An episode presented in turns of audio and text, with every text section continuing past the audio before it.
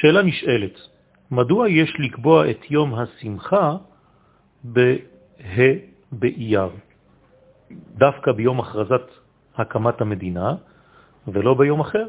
למה לא קבענו את היום הזה בתום המלחמה, מלחמת השחרור, בזמן הניצחון? אלא שקביעת יום טוב הוא דבר פשוט בהלכה. מתי קובעים יום טוב? כאשר מתרחש נס של הצלה. למשל במגילת תענית, שהיא קדומה למשנה, היו הרבה ימים של גאולה שנקבעו כימי שמחה לדורות. וחכמים שאלו את השאלה מי כתב את מגילת תענית, וענו חנניה בן חזקיה וסיעתו, שהיו מחבבים את הצרות. בגמרה שבת י"ג. מה זאת אומרת שהיו מחבבים את הצרות? לא כמו שאנחנו מבינים שהיו רוצים צרות, חז ושלום, ושמחים על הצרות, אלא כדברי רש"י שם במקום, מחבבים את הצרות כשנגאלים מאותם צרות. זאת אומרת שהיה חביב עליהם הנס של ההצלה, ולכן היה ראוי להזכירו לשבח את הקדוש ברוך הוא. ולכן כותבים ימי הנס ועושים אותם ימים טובים. כך למדו חכמנו שיש חובת שירה בפורים, קל וחומר מפסח. כיוון שמפסח אנחנו אומרים את השירה שיצאנו מעבדות לחירות, כל שכן כשאנחנו עוברים ממוות לחיים. השירה בפורים זו המגילה. שם כתוב במסכת מגילה דף י"ד עמוד א'.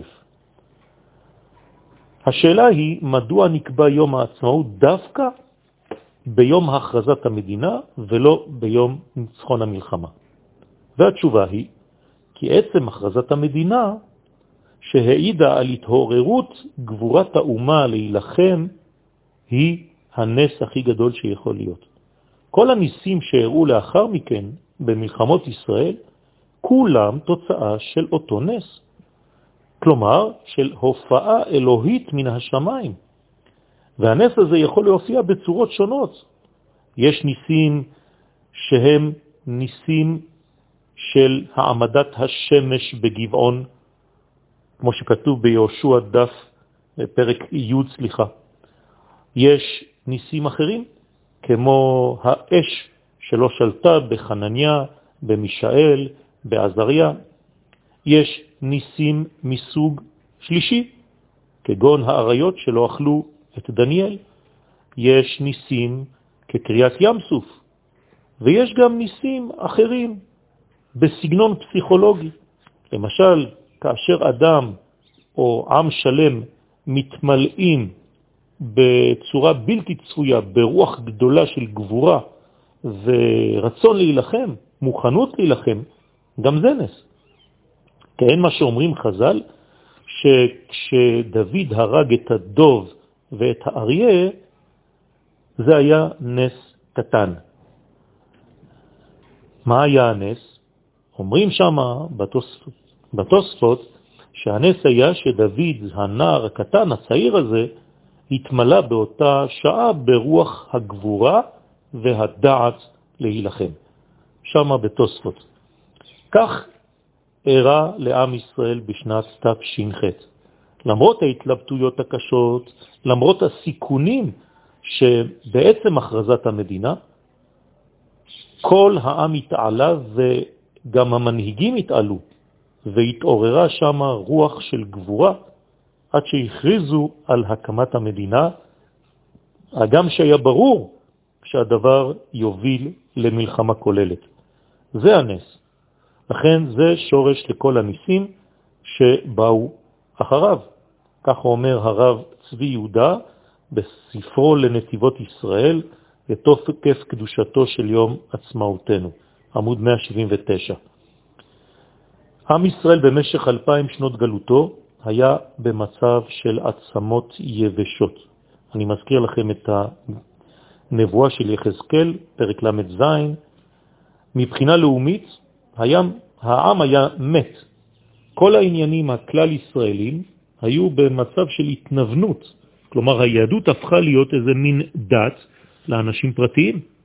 לכן, כל מה שהיה שם היה מבחינה של צדיקים, יחידים, רבים, אבל הכלל, כלל ישראל, היה במצב של מוות.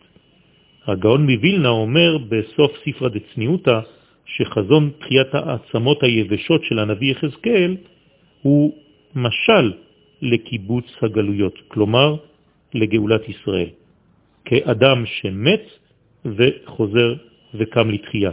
כך אומר המהר"ל שם ורש"י, שישראל שבו מן הגלות, וכשהם שבים מן הגלות הם כמו חוזרים לחיים מן המוות.